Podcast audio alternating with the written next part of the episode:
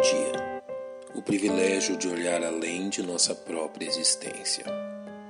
O bom leitor da Bíblia conhece bem a história da vida de José, filho de Jacó, e todo o drama que envolveu sua experiência como instrumento de Deus para a preservação de sua família e da nação da qual viria o Salvador.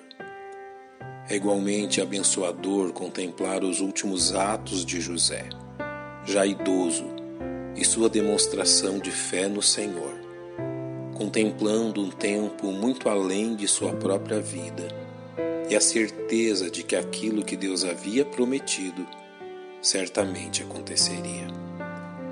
No capítulo 50 do livro de Gênesis, encontramos a última referência aos atos de José e o relato de seu último pedido.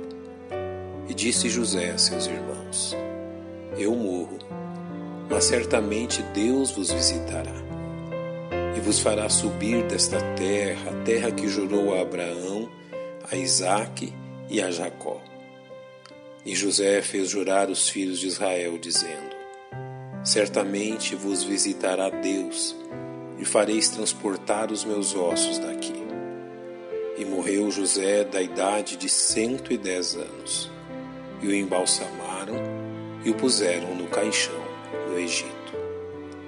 Entender o que levou José a contemplar fatos que iam além de sua vida, certamente nos abençoará também.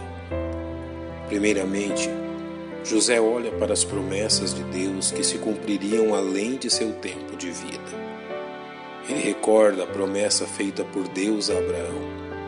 E apareceu o Senhor a Abraão e disse: A tua descendência darei esta terra. José não se deixou iludir pelo conforto que a terra de Gozem representava. Ele sabia que aquele não era o lugar do seu povo. José também contemplava o grande plano de Deus revelado a Abraão. Então disse a Abraão: Saibas de certo que peregrina será tua descendência em terra alheia, e será reduzida à escravidão, e será afligida por quatrocentos anos. Mas também eu julgarei a nação, a qual ela tem de servir, e depois sairá com grande riqueza.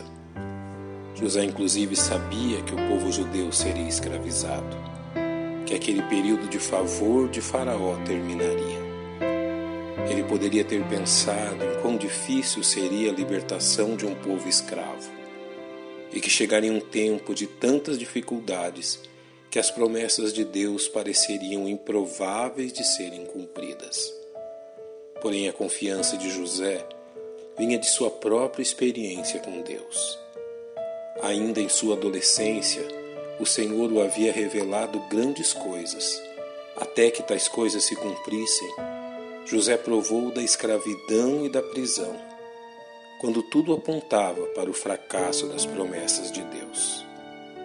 Em tudo isto, José aprendeu que a palavra impossível não está presente nos vocábulos de Deus. Ao revelar sua confiança, certamente vos visitará Deus e fareis transportar os meus ossos daqui. José olha além de seu tempo para o fato que a história de seu povo não terminaria no Egito. Não seria ali o fim deles. Em todo o tempo, sua convicção se baseia nas promessas do Deus vivo.